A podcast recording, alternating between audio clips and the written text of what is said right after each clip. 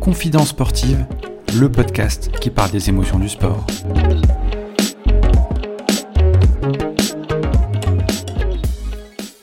Dans les coulisses des plus grandes polémiques arbitrales, l'histoire du sport a été marquée par des exploits, mais aussi des scandales et des injustices.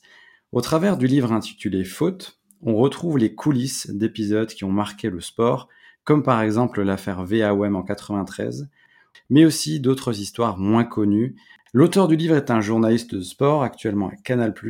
J'ai nommé Thibaut Martinez Delquerou. Comment ça va Thibaut? Très bien, toi. Merci de me recevoir, c'est gentil. Bah, écoute, merci à toi d'avoir accepté euh, l'invitation. On s'était rencontrés euh, au Salon du Livre à Metz au mois d'avril, si je me trompe pas. Exactement. Et c'était juste à la fin d'un tournage en plus avec euh, Nelson Montfort, donc la passe décisive était, était parfaite. Thibaut, quels sont tes premiers souvenirs de, de, sport en étant enfant? On parle des, des émotions dans le sport dans le podcast. Mes premiers souvenirs, euh, de au stade. C'était au stade Armandie à Agen parce que je suis euh, originaire du Lot-et-Garonne. J'ai grandi, euh, j'ai grandi là-bas. Euh, quand Agen était en, en Pro D2 et qu'on se régalait avec avec mon père à, aller voir à aller voir les matchs. Je me souviens d'ailleurs qu'il y avait mon, mon, prof de sport quand quand j'étais au, au, collège qui avait sa nièce à la billetterie du stade Armandie et donc il savait que j'étais fan de rugby, il me donnait plein de billets gratuits pour aller voir pour aller voir Agen.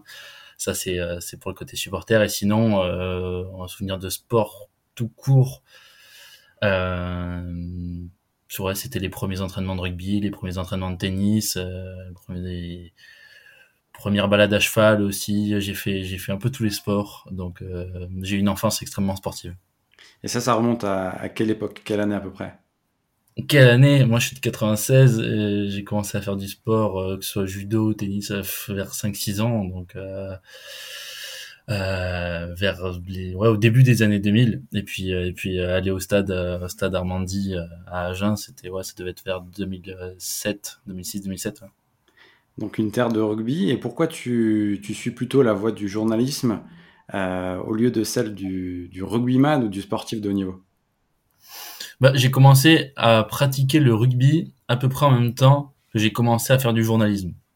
Euh, j'ai commencé le rugby à, à 11 ans, le journalisme à 12 à peu près, parce que j'ai lancé euh, avec un, un, copain qui était aussi euh, supporter d'Agen, quand on était petit, un blog qui s'appelait Ici Armandie, et on voulait écrire, écrire, écrire sur l'actualité d'Agen.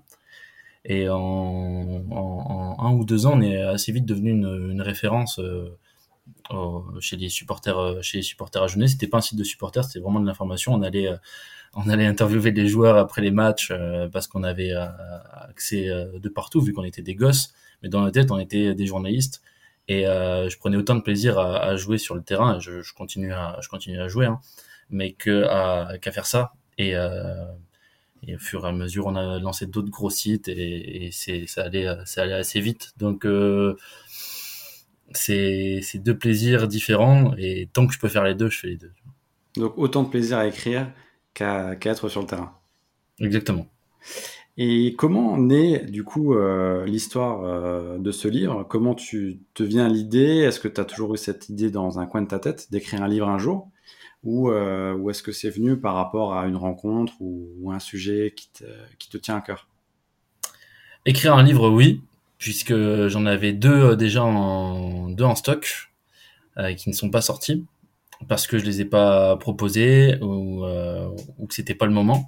Euh, même s'il y a s'il y a des informations intéressantes dans, dans, dans les deux mais sur celui-là euh, celui-là il m'est venu euh, sur un constat général je me suis pas levé un matin en me disant tiens je vais écrire un livre sur les sur les coulisses des polémiques arbitrales c'est juste que sur le sur le long terme je me suis rendu compte que les polémique arbitrale prenait beaucoup de place pendant très peu de temps et que euh, il y avait beaucoup d'avis qui étaient donnés, très peu d'informations et qu'il y avait forcément des histoires absolument folles qui devaient se cacher derrière certains certains certains matchs, que ce soit de la, corruption, on a on lit tout le temps ouais arbitre corrompu, c'est faux 99% du temps, mais quand c'est vrai, faut que ça se sache et euh, c'est ça que j'ai voulu aller chercher. Et quand quand c'est pas le cas, j'essaye aussi de savoir comment un arbitre a pu être influencé, que ce soit par euh, un contexte local ou un contexte géopolitique. Et c'est ça que j'ai voulu raconter dans, dans ce livre et en faisant les recherches avant de l'écrire, vu que j'ai procédé comme ça. D'abord, j'ai fait les interviews auprès des acteurs avant de réaliser l'écriture. Et avec les, les, les, interviews, je me suis rendu compte vraiment que là, il y avait énormément de matière et qu'il y avait vraiment de quoi, de quoi faire un livre. Euh, pas facilement, mais euh, en tout cas, la, la, matière brute était là. Ouais. Et par rapport aux deux premiers livres euh, dont tu as parlé, c'est des sujets rien à voir. Est-ce qu'on peut en parler ou pas forcément? Il y en a un que j'ai écrit quand j'avais, enfin j'ai commencé à écrire quand j'avais 19 ans, l'autre à 21, et euh, c'est des sujets qui n'avaient rien à voir, non. C'était, euh, il y en avait un qui était euh, plutôt historique, l'autre qui était une vraie enquête qui aurait pu sortir chez un gros éditeur. Ça s'est pas fait. Euh, tant mieux ou tant pis, je sais pas. mais mais ça m'a permis de me concentrer sur sur celui-là. Alors le livre faute, donc tu l'as dit, on parle d'arbitrage et surtout ben, des scandales qu'il y a eu dans l'histoire. Est-ce que toi tu as une relation particulière avec cette personne, comme tu le dis, qui peut changer le cours d'un match ou aussi le cours d'une histoire? Parce que dans le sport, et tu le décris dans le livre, il y a eu énormément de, choses qui se sont passées. J'ai pas de relation particulière, en tout cas j'en avais pas avant, avant le livre, mais après euh, c'est clair que je les vois complètement différemment maintenant. Parce que euh, c'est vrai que c'est un personnage assez sacré dans, dans, le sport, peu importe le sport. C'est pour ça que j'ai décidé de parler de, tous les sports, vu que le, thème c'est vraiment la, polémique, le scandale. Et, euh, en fait, l'arbitre n'est pas différent de nous. C'est un arbitre, enfin c'est une personne, c'est un être humain qui a une profession. À un instant T, on attend qu'il soit parfait, comme nous tous dans nos professions, sauf qu'il peut avoir des failles comme nous tous. Sauf que la faille, elle est vue par 60 euh, millions de personnes. Donc c'est ça la, la, principale différence avec nous. Et euh, est-ce que tu as une polémique qui t'a particulièrement marqué, toi, en dehors du bouquin, euh, dans ta jeunesse ou euh, dans ta carrière de journaliste? En dehors du livre, non, je pense pas. Parce que pour, pour écrire ce livre, j'ai j'ai fait appel à mon cerveau, à mes souvenirs et je pour écrire ce livre, j'en mets peut-être 20 de côté et j'en sélectionne au final 15 parce que c'est les 15 sur lesquels je suis sûr que je peux apporter quelque chose de nouveau. Donc euh, toutes les polémiques qui m'ont le plus marqué se retrouvent dans, dans le livre. Alors, tu l'as dit, euh, ça, ça, a pris du temps. Parle-nous de, justement de cette partie invisible euh, qu'on ne sait pas par rapport au livre. Combien de temps tu passes entre le moment de l'idée à la réalisation? Combien d'interviews? Combien de temps ça met aussi pour, euh, pour rédiger ton livre, le structurer jusqu'à la concrétisation et la sortie du livre L'idée, elle apparaît euh, à la fin du premier confinement, je pense, et c'est euh, ouais vers le vers le mois de juin 2020 et de entre juin et, euh, et décembre 2020, je fais une cinquantaine d'interviews, je pense. Et après avoir fait 50 euh, interviews, je me dis ok là il y a de la matière, je peux le proposer. J'avais visé Hugo Sport directement parce que euh, sont numéro un en sport et, que j'ai lu beaucoup de livres chez eux. Je me disais que ça, ça pourrait matcher. Et ce que j'ai fait, c'est que vu que j'étais sûr d'avoir de la matière, dans le pitch que j'envoie à, Hugo Sport, à Bertrand Pirel, euh, je fais euh, enquête par enquête, un pitch de cinq lignes en disant, OK, moi j'ai ça, et je l'ai teasé en fait sur chaque enquête pour vraiment leur donner envie d'avoir la suite et donc qu'ils soient entre guillemets obligés qu'on signe pour avoir la suite. Et, euh, et ça a marché. Euh, et mais sans crainte vu que j'étais sûr de, des informations que j'avais. Et c'est essentiel en fait de faire ce travail euh, ce travail de, de, de fond invisible parce que c'est ce qui te permet d'avancer hyper sereinement après. C'est pas grave t'es pas obligé d'avoir euh, une signature chez un éditeur connu pour pour faire des interviews. Ça qui, a dit ça euh, donc, moi j'ai procédé comme ça et ça, ça a très bien marché. Et donc au moment où c'est validé euh, chez l'éditeur, après combien de temps ça prend pour, euh, pour le valider, pour que, pour que le, livre sorte et que derrière tu fasses la promotion? C'est validé en janvier 2021. Je rends le manuscrit en décembre. Donc il y a 12 mois d'écriture quand même. Euh, ça fait un an et demi au total de travail sur le livre pour qu'il sorte en février 2022. Donc c'est quand même des délais euh, assez longs. Mais euh, ouais, un an d'écriture. Un an d'écriture. C'est, ça se fait vite, hein, en final, parce que 15, quand tu penses, 15 chapitres en 12 mois, ça fait un peu plus d'un chapitre par mois. C'est du non-stop, en fait. Et j'écris beaucoup la nuit. Je travaille le jour et j'écris la nuit. Donc j'ai j'ai pas beaucoup dormi, mais je suis très fier du résultat. c'est ce que j'allais dire parce qu'entre être journaliste à, plein temps et avoir la rédaction de ce livre pendant un an, un an et demi jusqu'à la propos et au final ça fait un bouquet de deux ans, c'est quand même pas rien pour ceux qui se posent des questions et qui aimeraient écrire un livre ou qui se posent des questions sur les coulisses, c'est quand même pas rien. Alors tu l'as dit, tu as fait des reportages, tu as rencontré des acteurs euh, du sport français mais aussi du, du sport euh, étranger. Euh, Est-ce que tu as eu des obstacles euh, qui se sont voilà qui se sont mis devant toi parce qu'au final c'est un sujet qui peut paraître tabou l'arbitrage et, et, surtout au niveau international et français il y a des histoires dont on n'avait jamais vraiment eu connaissance ou avoir autant de détails qu'on retrouve dans le livre, sans pour faire euh, autant de, teasing. Si je reprends tous les chapitres, est-ce que j'ai eu des... Oui, oui, oui, oui, oui, j'ai eu des quelques quelques quelques soucis avec des. En fait, le, principal souci dans le livre, c'était les personnes qui acceptaient de parler parce qu'ils trouvaient l'idée bonne, parce qu'ils étaient acteurs, qui me parlaient et euh, donc qui me donnaient des informations et qui finalement se rétractaient en disant non non non, euh, je vous ai jamais dit ça. bon ben de fait j'avais les, enregistrements donc euh, ça c'était euh, ça c'était le côté pratique mais euh, en fait la difficulté c'était de savoir mince ok j'ai coupé j'ai j'ai croisé plutôt mes, sources mes informations. Ce qui m'avait dit la première fois c'est ça semble être juste vu que trois autres personnes m'ont dit à, à peu près la même chose. Et pour que ta source entre guillemets principale enfin quand ta source principale te dit non en fait c'est faux tu dis ok en fait ça renforce presque l'information parce qu'il a eu le temps de cogiter en disant mince j'ai vraiment balancé une dinguerie là. Et euh, faut pas que ça sorte. Alors dans ces cas-là je m'arrangeais pour prendre l'information à mon compte vu que l'information était bonne mais de ne pas citer telle ou telle personne pour pas les mettre en danger parce que moi c'est absolument pas mon, but j'ai envie d'accuser personne j'ai juste envie de sortir des bonnes informations utiles à la compréhension euh, d'événements c'est tout donc c'était euh, c'était les la, la, principale difficulté parce que ouais c'est des sujets chauds. En fait c'est des sujets passionnants et chauds. Et vu que ça passionne, les gens parlent beaucoup, mais vu que c'est chaud, ils se rétractent. Donc, euh... ah, mais c'est super intéressant. Et du coup, est-ce que là, tu as un peu expliqué la procédure que tu as mis en place. Est-ce qu'il y a des passages que tu pas mis dans le livre, oh, non. que tu aurais voulu mettre? Mmh. Bah non, parce qu'en fait, euh, à partir du moment où j'ai eu une information, je l'ai sorti. C'est pour ça qu'il y en a autant dans le livre. Je, je vois pas l'intérêt de pas avoir sorti d'infos. Enfin, je parle d'une info vérifiée. Hein. Un témoignage ne suffit pas un témoignage, euh, il y a certaines personnes qui m'ont dit euh, des choses, d'autres qui ont dit autre chose. Euh, tu peux pas faire sortir une info à partir de ce moment-là. Et c'est le plus dur en fait. C'est pas tant le, style ou quoi que ce soit qui, qui, qui, est, qui est difficile. C'est vraiment être sûr de l'information que tu vas sortir. Parce qu'une fois que c'est écrit, ben là, c'est, si t'es pas bon, t'es mort. Et euh, tu as fait des, des rencontres ou des témoignages qui t'ont plus marqué que, que d'autres? Ouais. Si tu dois en citer un ou deux, par exemple. Euh, le premier qui me vient à l'esprit, quand tu me dis ça, c'est euh, Francis Beucher, l'arbitre de, le seul arbitre français aux Jeux Olympiques 2012, parce qu'on a beaucoup entendu parler d'Alexis Vastine, tout ça.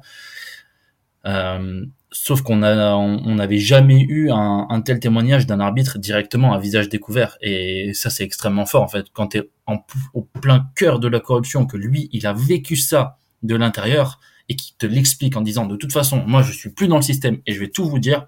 Alors là, tu te dis, ok, là, là, je vais prendre des notes, je vais, je vais enregistrer ça deux fois parce que là, faut, faut pas que, faut pas que je me rate. et là, euh, ouais, là, ça a donné euh, l'un des chapitres les plus forts. Je sais pas ce que, ce que t'en penses, mais au niveau de l'information, il, dit tellement de choses que j'ai pu vérifier en plus ailleurs. Et à partir du moment où j'avais ces informations-là, c'était quand même plus facile. Là, je me suis dit, ok, ok, là, ça va être un des chapitres les plus chauds du livre. Bah, moi, personnellement, en tout cas, c'était euh, l'affaire m'avait déjà marqué en tant que telle, parce que j'avais encore les images de la télé et de voir euh, Alexis Vassine euh, voler. En plus, il s'est pas fait voler qu'une seule fois. Donc, il y avait tout la dramaturgie de, des images sur, sur le ring. Et en plus, c'est une thématique que j'avais abordée dans mon podcast, parce que j'avais eu Dominique Nato dans l'épisode 11, mmh. le président de la Fédération française de boxe actuellement, et qui s'était aussi livré sur ce sujet-là. Et, euh, et, on comprend à demi-mot que, euh, bah, c'est ce que je comprends toi dans le, dans le chapitre, tu, tu me contredis euh, ou pas, ou tu me confirmes, que le pays qui est une nation forte dans la boxe peut avoir du pouvoir, de l'influence et peut éviter ce type de scandale. Et à contrario, une petite nation peut subir en fait ces scandales. En tout cas, entre 2008 et 2016, en comptant 2012 évidemment, oui, c'était exactement ça. Et depuis, ils tentent de faire des, réformes. Alors, est-ce que c'est sur le fond, la forme? Je sais pas. C'est le CEO qui, devra voir, mais euh, ils, essayent de, retrouver une bonne image. Mais ça m'étonnerait pas du tout que la boxe disparaisse euh, à terme des, Jeux Olympiques. Ce sera amplement mérité pour l'ensemble de son œuvre, même si c'est pas ce qu'on a envie de faire, hein, parce que les, boxeurs sont intègres. C'est juste que les arbitres sont pris dans dans, dans, la corruption et que c'est parfois difficile de refuser des sommes d'argent pour, euh, pour des arbitres euh, euh, de boxe parce que leur, leur métier ne, ne leur permet pas de gagner autant d'argent que ça. Donc euh, voilà, c'est ce que je dis, c'est tu peux, tu as des failles, t'es arbitre, mais tu as, as, des failles évidemment. Il y a des failles. En plus, dans la boxe, il y a, les, il y a la, la, double facette où il y a la boxe amateur et la boxe professionnelle. Ouais, exactement. Et la boxe professionnelle est quand même beaucoup plus cadrée que la boxe amateur. Évidemment évidemment. Euh, ce qui m'a frappé aussi, c'est, et tu l'as dit hein, en, début d'épisode, c'est que quoi qu'il arrive dans l'histoire du sport, euh, on parle de politique, d'enjeux, d'influence, de, pouvoir, etc. Euh, est-ce qu'au final, ça a toujours existé et, et on s'en est pas forcément rendu compte, on n'avait pas forcément les éléments, c'était caché? C'est vrai qu'on s'en rend peut-être plus compte avec le temps quand, bah, quand tu as le temps d'analyser ce qui s'est passé. Par exemple, avec Mussolini sur la Coupe du Monde 36. Euh, euh, c'est une information que, que, que j'avais jamais, enfin qui n'avait jamais été sortie. Et pardon, la Coupe du Monde 34. Et comment comment Mussolini a, a utilisé les arbitres pour que l'Italie gagne sa première Coupe du Monde et que l'étoile soit encore sur le maillot de l'Italie aujourd'hui, ça en fait on peut pas s'en rendre compte euh, à l'époque, je pense que et même si on s'en rend compte, on peut pas connaître les rouages. Il a fallu quand même un siècle pour quasiment un siècle pour que cette information sorte. Alors oui, on peut. Euh, si tu aujourd'hui, il y a des comptes comme FC Géopolitique euh, sur Twitter qui analysent extrêmement bien, extrêmement bien le, les relations entre le sport et, euh, et la géopolitique. Mais euh, ça n'a pas. C'est quelque chose d'assez d'assez récent quand même. L'analyse du de, de la géo, enfin de l'impact du sport sur la géopolitique. Et, et c'est bien que ça se fasse parce que ça a toujours existé, sauf qu'il fallait des personnes pour nous ouvrir euh, les yeux là-dessus. Et, euh, et c'est ce qui est en train de se passer aujourd'hui. Pour le coup, euh, sur n'importe quel sujet de sport, dès qu'il y a une compétition mondiale, tu vois les plateaux télé et il y a toujours un intervenant qui va t'expliquer le lien entre le sport et la politique. Pourquoi ce pays a voulu avoir cette compétition? Qu'est-ce que ça va lui apporter économiquement? Qu'est-ce que ça va lui apporter au niveau de l'image dans son pays? Qu'est-ce que ça va changer au niveau des relations avec les autres pays, peut-être avec ses voisins, peut-être avec l'Occident? Euh... Donc ça a toujours existé. Parce qu'aujourd'hui, c'est plus simple, entre guillemets. Euh, il y a le scandale avec euh, tout ce qui se passe dans le monde, avec la Russie, l'Ukraine, etc. Et on voit les impacts directs parce qu'on a énormément d'informations sur les réseaux, à la télé, euh, et on voit l'impact directement au niveau du sport. Comment tu as fait justement pour cet épisode de Mussolini, qui est l'un des chapitres qui est incroyable parce qu'on n'a a, on jamais eu ces informations-là. Comment tu fais pour, pour piocher autant d'infos et, et les mettre dans le livre? C'est un travail de longue haleine au niveau de la recherche. Est-ce que c'est de la reconstitution? Comment tu, fais tout ça? C'est euh, euh, grâce à des recherches d'un chercheur euh, italien, d'un historien italien qui vient de Rome, qui s'appelle Marco Impilia, et, qui m'a envoyé ces documents-là euh, par l'intermédiaire de Paul Dietschi, qui est un grand historien français, euh, le grand historien français du football. En fait, j'étais en interview avec Paul Dietschi sur euh, sur cette compétition-là. Euh, L'appel dure euh, dure une heure et demie, mais c'est qu'au bout du, de une heure et quart qu'il me dit ah mais attends mais oui tu me parles des arbitres parce que moi je t'ai parlé de, la compétition c'est vrai mais les arbitres c'est c'est intéressant et d'ailleurs j'ai un ami qui est un historien bon un peu un peu fou mais qui travaille très très bien, qui, qui a travaillé là-dessus. On a travaillé là-dessus ensemble. C'était il y a quelques années. Je t'envoie le document.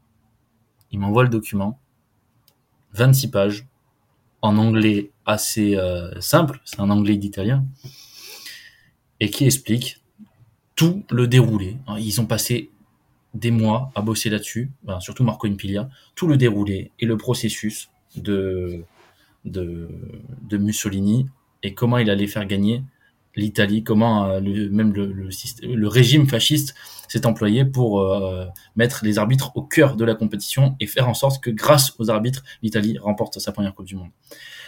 Et quand je reçois ça, je l'imprime directement chez moi et je me dis, OK, là, il y a une mine d'or. Et je, je, me demandais comment j'allais euh, construire ce, ce livre-là. Et vu que c'était la Coupe du Monde de 34 et que c'était déjà très très fort, je me suis dit, OK, on va le faire de manière chronologique, pas sport par sport ou quoi. Commencer avec ça, c'est très fort. Et euh, c'est jamais sorti. Et, donc, en fait, ça m'a aidé. Ça m'a aidé dans la construction. C'était une construction hyper logique pour montrer qu'à toutes les époques, en fait, euh, il peut y avoir des scandales euh, plus gros les uns que les autres. Ouais, et c'était euh, super intéressant parce que on voit vraiment là la corruption qui, qui, qui naît et, qui est quand même à des années de, de, ce qui s'est passé aujourd'hui. Et ça a toujours été le fil rouge. Et je vois aussi qu'il y a une majorité de disciplines collectives que tu as traitées. football, rugby, basket, voilà. Est-ce que c'est parce qu'il y avait plus d'affaires dans les, dans les disciplines individuelles Ou est-ce que c'est plutôt un, choix éditorial de ta part? C'est pas du tout un choix éditorial, c'est juste parce que c'est les sports collectifs sont les sports les, plus suivis et, euh, et que c'est aussi dans les sports collectifs que, mis à part en boxe, mais euh, que l'arbitre a, la plus grande a la plus grande influence. Par exemple, en tennis, qu'est-ce que tu veux que je raconte une histoire d'un arbitre? Tu, il peut faire des des, des, des erreurs, euh, ne dire qu'une balle est faute alors qu'elle ne l'est pas, ça, ça va pas changer grand chose. Et en tout cas, j'ai pas connaissance d'une polémique arbitrale en, en, tennis. Il y a des erreurs, mais pas de polémique. C'est tout. D'accord, ok. Et par rapport à, au titre du livre, Faute, euh, ça t'est venu euh, instantanément. Euh, pourquoi ce titre-là plutôt qu'un autre? À la base, je voulais l'appeler À qui la faute parce que euh, avec un point d'interrogation pour pour bien souligner la nuance qu'il y a euh, entre les, différentes responsabilités. En gros, une polémique arbitrale, selon moi, n'est pas entièrement du, du fait de, de l'arbitre ou de ses décisions. Il y a tellement de, de, de contexte autour de lui sur chaque match que c'est la question que je me posais à qui la faute? Est-ce que c'est sa faute à lui? Est-ce que c'est la faute du contexte géopolitique? Et c'est mon éditeur, il m'a dit euh, c'est Thibaut, faute ça marchera encore mieux. Je dis ah bon? Je dis oui, faute en rouge avec un point d'exclamation, avec deux figures en dessous, ça, ça marchera mieux, ce, sera moins philosophique, ce sera plus direct. Et je dis ouais, c'est vrai que c'est quand même le, mot qui revient le plus dans la bouche des arbitres, donc en fait c'est aussi bête que ça. C'est pas mal. Et surtout que, euh, comme tu dis, il peut y avoir la faute d'un côté de l'arbitre, mais de l'autre côté, il y a la faute aussi qui va plus loin, où on parle de la faute de l'homme en tant qu'individu dans la société, par rapport à toute la corruption qu'il peut y avoir, etc.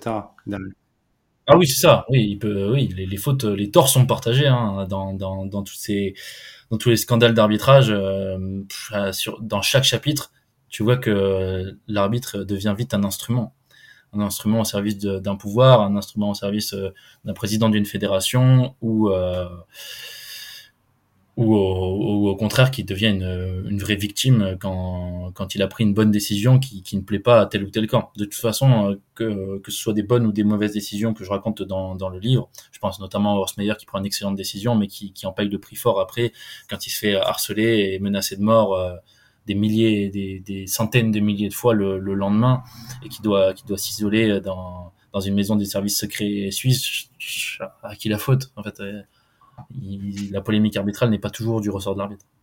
Et dans le, dans, dans, le bouquin, tu parles aussi euh, de, de scandales où là, il y a eu vraiment des morts qui sont liés à une polémique arbitrale. Et là, c'est quand même, ça va quand même assez loin et on voit vraiment les dérives. Tu parles de d'Argentine-Pérou. Ouais, exactement. Ouais. Euh, bah là, c'est c'est une polémique étatique raconté par un arbitre français euh, avec euh, avec Robert Wurtz, l'arbitre l'arbitre français qui était au centre de, de cette Argentine-Pérou.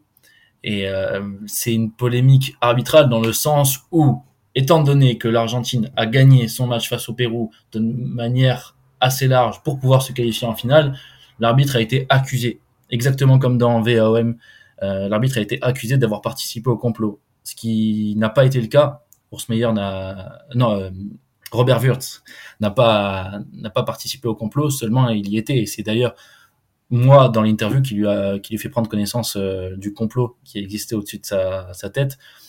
Sauf que euh, il, savait pas qu'il y avait eu des morts, il savait pas que ce match avait entraîné des, des, des morts après. Et son point de vue est, énorme parce que c'est un arbitre qui te raconte comment comment t'arbitres euh, un match aussi chaud en période de dictature sans connaître les conséquences, sans avoir été mis au courant qu'il fallait que euh, l'Argentine gagne assez largement. Ouais, c'est assez énorme. Et, d'autant plus que tu as eu un arbitre aussi qui a parlé, et c'était celui-là dont, le fameux match VAOM euh, de 1993, et c'est l'une des rares personnes à qui il s'est confié il s'est confié euh, parce que c'était un parce que c'était un livre en fait. Il s'était déjà beaucoup confié à, à l'époque euh, dans des dans des documentaires ou dans des émissions, euh, notamment dans, dans le nord de la France. Mais quand j'appelle euh, Jean-Marie Véniel, il me répond pas. Je lui laisse un message, il me répond pas. Et il me rappelle quelques jours plus tard, ça si je me souviens, c'était en octobre en octobre 2020. il me rappelle en, en me disant écoutez, euh, moi j'en peux plus de cette, cette, affaire parce que à chaque fois je réponds à des interviews et puis ça passe rapidement, j'ai jamais le temps de m'exprimer. C'est justement pour ça que je vais vous répondre en fait parce que là si c'est un livre, je vais avoir le temps de, de tout vous dire et comment ça s'est passé avec Bernard Tapie et il y aura aucun tabou, je vais, je vais tout vous raconter. Là aussi je me suis dit ok, là il y a de la matière, là on a visé juste. Et le, le, le, le format du livre aide beaucoup à chaque fois. Ça a été euh, l'un des plus gros arguments pour euh, décrocher des interviews qui, qui sont à première vue euh, irréalisables parce qu'il y a trop de secrets derrière ces affaires-là. Sauf que dans un livre, ils ont eu confiance. Ouais, et puis tu peux vraiment développer toute l'histoire par rapport aux témoignages que tu as eu, les regroupements que tu arrives à faire, et aussi derrière, entre guillemets, tu restes neutre par rapport à l'affaire. Tu prends jamais position, et ça c'est quand même super par rapport au livre. On arrive à se faire une propre idée euh, de, de ce qui s'est passé et après, toi, tu donnes les éléments. Ouais, je, je pense pas avoir pris position une seule fois dans, dans le livre. Non, non, c'est ça après, c'est le lecteur de me le dire. je te confirme, je te confirme. C'est pour ça que je, je, trouvais le livre super intéressant. Il n'y avait pas euh, de, de, prise de position, alors que quand même, il y a eu plusieurs fois des affaires qui concernaient la France. Euh, donc ça, c'était quand même assez appréciable. Et euh, de ton point de vue, là, au niveau personnel, après avoir fait avancer, entre guillemets, la cause euh, de l'arbitre et, de tous ces scandales. Est-ce que tu as des idées pour éviter qu'il y ait des nouvelles dérives? Parce qu'on a mis en place euh, la vidéo, entre guillemets, l'arbitrage vidéo, et j'ai l'impression que ça n'a pas réglé les problèmes loin de là faut, faut être complètement euh, utopiste pour, euh, pour penser qu'il y aura plus de polémique arbitrale grâce à la technologie. La technologie, tant qu'elle est gérée par des êtres humains, euh, ça, ça, ça reste l'être humain qui est, qui est au centre. Donc il y en aura toujours, toujours. Il y aura de quoi écrire un, nouveau livre dans, dans, dans 10 ans. Ce sera pas moi parce que j'ai fait le tour sur un siècle. Mais évidemment, évidemment qu'il y en aura toujours. Et ça fait partie de, de l'essence du, du sport. C'est ce que dit Bruno Dorien dans dans la préface, l'injustice ne nourrit-elle pas la légende du sport? C'est vrai que ça en fait partie. Il n'y a, a, jamais eu de sport euh, parfaitement euh, arbitré. Ça en fait partie. Un acteur comme les autres au final. Ouais. Et euh, je repense à, à l'affaire de 2006, justement l'arbitrage par la vidéo, où tu parles de, de l'affaire de France-Italie avec le coup de boule de Zidane. Oui. Et là, c'est quand même un. Enfin, moi, j'ai énormément cherché par rapport à cette affaire-là parce que ça m'a toujours euh, marqué et c'est toujours resté en moi. Et c'est vrai que le chapitre là, je me suis dit, ok, là il y a des infos, là ça va loin. C'est, tu peux pas te douter derrière ton écran de télé tout ce qui se passe et toute l'orchestration derrière. C'est impossible et j'aurais pas eu autant d'infos si euh, l'avocat de la FIFA m'avait dit, ok, ok, faisons une interview. C'est, c'est, quelque chose de, de dingue. D'autant plus que ça c'était en décembre 2021. Donc euh, vraiment, je devais rendre le livre je crois trois jours plus tard. J'avais tout écrit. Il me manquait que ça. Et j'avais promis du, du, lourd à mon éditeur parce que j'avais déjà euh, eu quelques informations, mais il me manquait quand même euh, le gros du truc. Et euh, j'avais contacté un premier avocat qui m'avait planté une fois, planté deux fois. Et, et quand je reprends tous les documents judiciaires, je vois le nom d'un autre avocat. Je me dis mais pourquoi je l'ai pas appelé? Et avocat de la FIFA, je l'appelle. Je me souviens que j'étais euh, en train d'écrire dans, dans un café qui se situe euh, euh, dans le 15e arrondissement, sur la ligne 12. Et je vois que le cabinet de l'avocat de la FIFA de l'époque, sur l'affaire Zidane, Et quatre stations plus loin, je l'appelle et je dis, monsieur, euh, je vais écrire un, je vais écrire un, enfin, je suis en train de, de terminer un livre dans lequel je parle de vous. Et euh, est-ce que vous acceptez une interview? Et euh, cinq minutes avant, j'avais même pas prévu de parler de lui.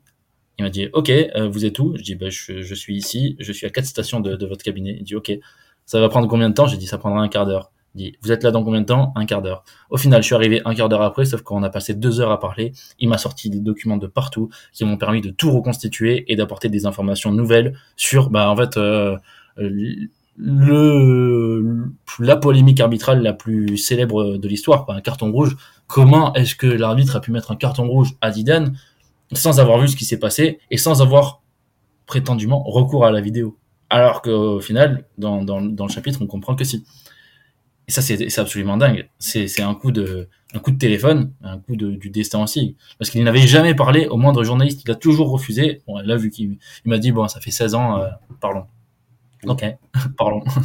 Donc là, sur un, un, coup de destin, un quart d'heure, une bonne position au niveau géographique, tu arrives à caler euh, un chapitre qui est incroyable. Bah, qui est incroyable parce que parce qu'on me donne accès à des infos. Et là, en plus, ce qui est bien avec la justice, c'est que dès qu'il y a eu un procès, tout est tout est écrit, tout est, tu peux tout consulter. En fait, ça dépend de comment l'avocat, de quel document euh, euh, te donne l'avocat, mais au final, une fois que tu as tous les documents, c'est faut juste rendre digeste ce qui ce qui ne l'est pas c'est complètement horrible. Les informations judiciaires et et, les témoignages c'est chiant. Par contre une fois que tu que as fait le travail ouais je me souviens qu'en trois jours j'ai plié ce chapitre parce que c'était euh, c'était au final très facile. Une fois que tu as la matière brute euh, tu l'organises et t'écris. Et au contraire est-ce que tu as un chapitre qui t'a posé plus de problèmes? Ou tu peut-être moins d'infos ou c'était plus la retranscription qui était compliquée? Le plus, euh, le plus tendu à faire, je crois que c'était euh, celui que j'ai fait en Roumanie euh, quand je pars, bah, qui, qui, termine le livre. Mais je le, je l'écris. Enfin, je pars en Roumanie sans trop savoir ce que je vais avoir là-bas, vu que c'était quand même une polémique raciste, contexte délicat, sujet pas facile à aborder déjà en France. Alors en Roumanie, euh, rencontrer des, des ultras euh, dans une petite cahute, euh, ça, c'est des choses qui se sont faites quasiment sur place. c'était c'était c'était vraiment pas évident et au final en, trois jours on a réussi à avoir quatre ou cinq interlocuteurs différents de tous bords qui ont réussi enfin qui m'ont permis de, de, faire un chapitre complet équilibré enfin je pense mais c'était euh, en fait avant avant de partir euh, en Roumanie, je me demande ok je vais je sais pas avec quoi je vais revenir, j'espère au moins revenir avec euh, mes, mes, mains et, et, mes jambes et ma tête. Ouais, ça devait pas être évident, ça devait être chaud en tout cas. Ça devait être très chaud. Mais bon, au moins tu as, les infos et puis derrière tu as, fait le chapitre qui, qui est en fait le, le dernier hein, du livre. Tout à fait. Le dernier du livre. Du coup, les retours, parce que moi j'ai adoré le livre, les retours, la critique, par rapport au, livre Est-ce que euh, ça a été bien vu, bien perçu? Est-ce que tu as été surpris des retours euh, dans le monde du sport, mais aussi ailleurs? Je, pense que j'ai été gâté parce que j'ai pas eu un seul mauvais retour jusqu'à présent. Euh, en tout cas, les personnes qui m'envoient des messages euh, en privé, que ce soit sur Instagram ou sur Twitter ou même sur Facebook, me disent toutes qu'ils ont appris des, choses, qu'ils ont eu accès à des informations. euh, après, je suis pas étonné parce que c'était le, c'est quand même tout le travail que j'ai fait pendant deux ans. C'était vraiment sortir des nouvelles informations, pas sortir des, choses qu'on connaissait déjà. Mais je suis content que les lecteurs les les apprécient à, ce point. Je suis vraiment vachement content. Et puis ça va ça va de, jeunes de, de 14 ans à, des, personnes qui ont plus de 70 ans, 80 ans et qui, qui envoient des messages vraiment sympathiques. Donc je suis très très content, ça touche vraiment beaucoup de monde. Ça c'est génial. Ouais, parce qu'il faut souligner, c'est vraiment un travail d'investigation avant tout, qui amène après euh, sur les sujets et qui, euh, qui ouvre le débat euh, et sur les scandales de, l'arbitrage. Et moi, j'ai adoré. Donc, je recommande absolument le livre Faute. On le retrouve où? Sur Internet, dans les librairies? Chez Leclerc, dans des librairies indépendantes, chez Mola à Bordeaux aussi. Ça a été le coup de cœur de la librairie Mola quand c'est sorti, donc ça, j'étais vachement content. ouais, non, c'est disponible partout sur Amazon, sur partout. Alors, en dehors euh, du sport, j'ai envie de te dire, quels sont euh, les sujets qui te procurent des émotions au quotidien, puisque c'est quand même le, sujet du podcast, les émotions. Est-ce qu'en dehors du sport, euh, tu as d'autres émotions qui, qui t'arrivent dans ta vie? Énormément, ouais. euh, je dirais euh, la musique et, et l'amitié parce que c'est la famille bien sûr mais l'amitié c'est avec avec les j'ai vraiment un groupe de potes hyper soudés c'est extrêmement important et, euh, et, je crois que c'est de la musique a un lien vu que c'est avec eux que qu'on écoute euh, de la musique euh, à fond on a quasiment tous les mêmes goûts euh, et moi je crois que je suis un drogué de musique je je sais plus combien d'heures j'avais écouté l'an dernier euh, c'est sur Spotify. Euh, je sais plus combien de minutes, mais je crois que c'était au, au-delà des 90 000 minutes. Et j'ai une espèce d'obsession pour la découverte de, de pépites dans le, dans le rap français. J'ai envie de découvrir des, des personnes qui, qui vraiment des, des jeunes qui proposent autre chose, des choses que tu n'entends pas du tout, des, des nouveaux, des nouveaux flows. Je me retrouve énormément dans, dans le rap français, non pas parce que je le pratique, je le pratique pas du tout, mais parce que euh, c'est euh, y a l'écriture est tellement importante que tu peux te démarquer grâce à l'écriture encore plus que par ta voix. Tu peux avoir une voix banale, mais si tu écris bien, euh, c'est ça qui me plaît énormément. Et euh, je trouve le rap français très très proche de la littérature pour lire beaucoup de euh, beaucoup de livres et beaucoup de d'articles en, général. Ouais, ce qui me propose, ce qui me provoque de l'émotion, c'est vraiment me dire waouh, là c'est extrêmement bien tourné. Il a il a réussi à, à m'emmener sur sur une idée en, en m'amenant, euh, enfin en me mettant des images dans la tête. Et ça, je trouve ça extrêmement fort. Quand tu arrives à me mettre des images dans la tête par des mots, que ce soit dans la lecture ou dans, dans la musique, euh, je trouve ça, ouais, ça me, ça me donne énormément d'émotion. Bon, maintenant que tu as teasé, il faut que tu nous donnes des, reco- des recommandations. Des recommandations. Les artistes que tu écoutes ou que tu as écouté que, que tu aimes bien.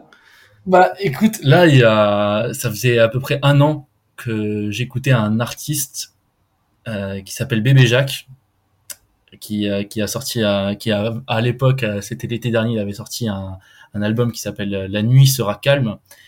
Et c'est un, c'est un artiste qui n'était pas connu du tout. Euh, et je lui avais envoyé un message, je lui avais dit, wow, je trouve ça, je trouve ça extrêmement fort ce que tu fais. Euh, En gros, pour un, pour un inconnu, t'es vraiment euh, trop chaud. On avait parlé de, vraiment, on avait échangé par Instagram, ce qui ne serait aujourd'hui complètement impossible. C'est pourquoi? Parce que c'est devenu la tête d'affiche euh, d'une, d'une série sur, euh, sur Netflix qui s'appelle Nouvelle École, qui a voulu mettre en, en compétition des nouveaux rappeurs. Et euh, à l'époque, il devait avoir euh, 900 abonnés. Aujourd'hui, je crois qu'il en est à 35 000. Et à, à l'instant, on fait ce podcast. Donc, en fait, je trouve ça génial parce que ça arrivait plusieurs fois qu'avec des potes, on, on trouve des, nouveaux, des nouveaux rappeurs euh, qui, qui sortent du lot, qui apportent vraiment une dimension euh, littéraire parce qu'au au rap et, euh, et qui, qui pètent un an après.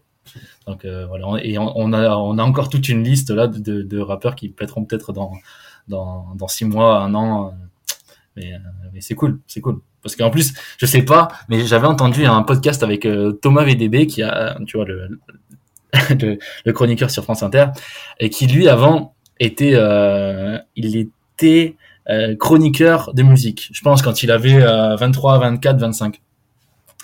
Et il a parlé dans, dans un podcast, je sais plus dans lequel c'était, de ce sentiment où quand t'écoutes un groupe qui est encore inconnu, un groupe ou un artiste, t'as un sentiment d'exclusivité, tu dis ah il est trop fort! Et en plus il y a personne qui l'écoute. Et à partir du moment où tout le monde le connaît, euh, lui ça lui avait fait ça avec Queen quand Queen n'était pas encore connu, euh, pas trop connu, mais je crois que quand ils étaient au tout début, il écoutait, il trouvait ça trop bien. Et il expliquait que quand Queen a commencé à être connu, ah ça le faisait presque chier parce que t'as moins l'exclusivité et c'est vrai que moi ça me fait un peu ça. Euh, c'est on pourra me taxer de puriste et tout ça, mais euh, ah tu sors tu sors euh, le, masque de Freddie Mercury, bien vu. Et, euh, mais c'est pour ça en fait le, fait que quand tu perds l'exclusivité avec un espèce euh, avec un avec un artiste parce qu'il devient très connu ça te pousse encore plus à aller en chercher d'autres pas connus qui sont aussi talentueux juste pour retrouver l'exclusivité et te dire te sentir privilégié au moment où tu mets play Ouais, ouais, je suis complètement d'accord avec toi. Et en plus, je fais le lien aussi avec les sportifs. T'arrives à, quand tu connais la personne et ou ou tu découvres le sportif et que tu te dis, ouais, lui, il va percer dans quelques années. quelques Exactement. Et que tu le vois percer, tu te dis, ouais, moi, j'étais là dès le début. Et alors, alors que ça sert à rien, hein. ça sert à rien. Personne va te dire, va, te donner une médaille, bravo, t'étais là au début. Même l'artiste ou le, le footballeur, ils s'en fout. parce que lui, il croit en lui avant, avant que les gens croient, croient, croient en lui. C'est, mais c'est juste que, putain, t'as envie de dire, moi, moi, je le savais. Moi, je, moi, je suis aussi choqué lui parce que moi, je savais qu'il allait verser. Mais en fait, non, c'est pas ça. le, petit sentiment de fierté, tu l'as quand même. Exactement. Ouais, il reste. D'ailleurs, est-ce que quand t'écris, tu t'écoutes de la musique en même temps? Ouais, beaucoup. Mais euh, c'est c'est pas, je peux pas écouter de la musique avec des, des paroles. Ce sera beaucoup plus du. Bah là, c'est des artistes. Je pourrais même pas les citer. J'ai une playlist écriture qui doit qui doit faire 6 euh, ou 7 heures. Et euh, je suis allé de découverte en découverte. Euh, L'artiste le plus connu sera Hans Zimmer. Tu vois celui qui fait des musiques de films. Mais euh, mais même des musiques que je connais trop, euh, ça me perturbe. Il me faut vraiment des musiques euh, nouvelles, c'est des musiques du monde, des musiques, ça peut être euh, électronique mais très calme. Et il me faut, il me faut toujours cette espèce de nappe musicale et qu'il fasse nuit. Je peux pas écrire la journée, j'y arrive pas, il y a trop de distractions. Il faut qu'il fasse nuit et que des musiques calmes passent, passent à l'autre bout de ma chambre. Et là, je suis bien. pour te mettre dans ta bulle de concentration. Ouais, c'est ça. Ok, super. Euh, pour euh, l'avenir, est-ce qu'il y a un nouveau livre qui va arriver? Euh, Est-ce que tu peux nous teaser ou pas? Est-ce que tu vas, il y aura une suite à faute? Il n'y aura, pas de suite qui... Il aura pas de suite à faute? Non, ça, ça c'est sûr. et il y a un sujet de livre sur lequel je suis en train de travailler en ce moment. je j'aimerais à l'heure actuelle, à l'heure où on se parle, de sortir pour début 2024 ou mi-2024. Il n'y a pas trop de pression par rapport à ça. Enfin, 2024 n'a pas de lien avec les, Jeux Olympiques. C'est euh, c'est juste le temps de, travailler parce que j'ai vu que quand je poste sur un livre, il me faut à peu près un an et demi, deux ans. Euh, je je sais pas ce que j'en ferai. Et ce qui est bien, c'est qu'au moins quand, quand je bosse sur euh, sur un livre, je peux énormément travailler pour ne pas le sortir. C'est pas grave parce que plus tu bosses, plus tu vois vers où ça va. Et si tu as une vraie direction, tu le sors. Si à un moment ça coince, tu le sors pas, c'est pas grave. Au moins tu sais que tu allé jusqu'au bout et tu sortiras pas l'idée parce qu'il y a une raison pour laquelle tu, tu le sors pas. Donc pour l'instant, je peux pas te pas te dire où ça va. mais mais si ça sort, si ça va euh, vers là où je pense, ça peut être quelque chose de très lourd parce que ce serait euh, c'est un, un, thème qui deviendrait euh, actuel en fait. Enfin bref, je te dirai plus tard. Pas encore, je travaille dessus six mois. Là, ça fait six mois que je suis dessus. C'est une enquête journalistique. Euh, mais euh, il me faudrait bien un an d'enquête pour, euh, pour savoir vraiment là où je, mets, là où je vais aller. Eh bon, on va suivre ça tranquillement jusqu'en 2024, en espérant que ça sorte et qu'il y ait, qu y ait une, un deuxième livre, en tout cas, qui soit, qui soit aussi. Ah, mais de toute façon, je, j'en ressortirai des livres et ce sera quasi toujours des, des enquêtes journalistiques et peut-être qu'à un moment même, si l'occasion se présente et elle se présentera, je, je sortirai du sport parce qu'il y a énormément de, de sujets euh, qui, qui, me passionnent. Euh, pas que pas que la musique, pas que pas que le sport, mais euh, ça peut être ça peut être la politique, ça peut être l'investigation sur, sur sur énormément de sujets que j'ai en tête là. Tu vois, tu le vois pas, mais sur mon sur mon mur il y a énormément de post-it. Il doit y en avoir une vingtaine d'idées à creuser. Donc il y a de quoi faire. Ouais, il y a de quoi faire. Ouais, ouais. Et je, je pense que je sais pas combien de temps je vais vivre, hein. mais si je vis jusqu'à jusqu'à 80 ans, euh, si je peux avoir sorti une dizaine de livres, c'est parfait. Ouais. Ah, une dizaine, c'est costaud quand même. Hein ouais, ouais, mais il y a de quoi faire. Et je, je j'ai un vrai manque en fait quand j'écris pas. Même si j'ai une vie bien remplie, euh, j'ai un, un manque. Euh, il faut que il faut que j'écrive il faut que j'écrive parce qu'à partir du moment où j'ai des idées et que je sais que qu'il est possible d'enquêter, qu'il est que en fait une, une enquête c'est assez facile à faire vu que ça se résume à des humains qui rencontrent des humains. Euh, vraiment, ça me procure un tel plaisir de sortir des informations personnelles et aussi ça me procure un plaisir quand les personnes qui lisent ton livre te disent j'ai appris énormément de choses. Heureusement que tu as sorti ça. Je vois les choses différemment. Ben ok, là en fait c'est presque addictif. Et ce sentiment d'enquête tu l'as toujours eu dès que tu étais petit, de, résoudre des énigmes, de d'aller au-delà de, des idées que, que tu avais Je pense que c'est Euh, petit, à, à 12 ans, je, je voyais pas les choses euh, pareilles quand je commence à, écrire, à faire du journalisme. Mais c'est au fur et à mesure, ouais, je pense vers vers 15 ans que je prends vraiment conscience qu'en fait l'essence du journalisme, c'est ça, c'est de de répondre à des questions, si possible en prenant le temps pour être le plus juste possible. Et une fois que tu comprends que le journalisme, c'est ça, euh, à la base de la base, là, tu as envie d'en fait, euh, je, le considère presque comme un art, euh, où la perfection est inatteignable, mais où tu peux, tout faire pour t'en rapprocher et, vraiment, en tout cas, aller dans le sens de, de, sortir des enquêtes les plus grandes possibles, les plus. Ça qu'on à la base des journalistes. Ouais, et d'être le plus précis possible. Tout à fait. Thibaut, on arrive quasiment à la fin de l'épisode de podcast, c'était passionnant. Euh, la carte blanche de l'invité, c'est la dernière question. Quel invité tu voudrais entendre euh, dans le podcast Confidence Sportive, sachant que tu as le choix euh, entre des journalistes, des sportifs, des coachs, des consultants, ou des personnes qui gravitent autour du, monde du sport? Il y avait un arbitre qui était passé dans le podcast, notamment au niveau du basket. Donc si tu as des noms que tu aimerais entendre dans le podcast, je réfléchis. Ça doit être obligatoirement du monde du sport. Ouais, ça peut être euh, d'autres personnes, mais qui ont un lien ou que tu aimerais entendre sur une thématique qui, euh, qui relate des émotions du sport. Donc tu peux aller un peu plus loin. Je pense que tu pourrais te régaler avec un consultant euh, rugby à Canal+, qui a 74 ans, qui s'appelle Francis Delteral. Et qui a une culture générale absolument monstrueuse dans le sport. Euh, il est, euh, on commente souvent le, Super Rugby, donc la compétition euh, qui fait jouer les équipes néo-zélandaises et australiennes ensemble. Et en fait, il, il donne tellement d'anecdotes des années 30 aux années 50, aux années 80 pendant les matchs, que je pense que si tu arrives à avoir Francis Delteral, ça peut être génial. Et sinon, pour rester dans, le rugby, parce que je sais pas si, si tu as reçu beaucoup de personnes du milieu du rugby, mais Christophe Furios, je pense que là aussi, il peut y avoir de la matière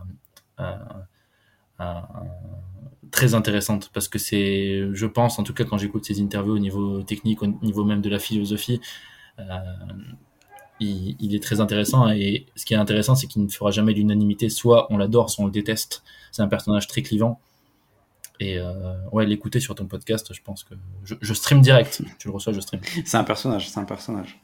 J'avais eu, euh, j'avais eu Brandon Fajardo euh, okay. dans, dans le podcast qui a arrêté sa carrière, qui est passé de l'autre côté. Et c'était super intéressant parce qu'il a, il avait tout planifié. il raconte en fait bah, comment il a, comment il aurait pu mieux faire sans avoir de regrets. Ça, c'était vraiment intéressant. Et, euh, et c'est vrai que par rapport au rugby, euh, j'ai eu aussi Raphaël Poulain, ah, très bien. C'était deux épisodes qui m'ont vraiment marqué, qui m'ont vraiment plu parce qu'ils se sont livrés et j'ai l'impression ouais, que ça se livre euh, assez facilement dans le rugby. Donc pour des épisodes ouais. de podcast, ça, ça, peut être, ça peut être top. Donc si tu me fais une passe décisive, je suis preneur. Je te, fais, je te ferai euh, la passe décisive. Pas de souci.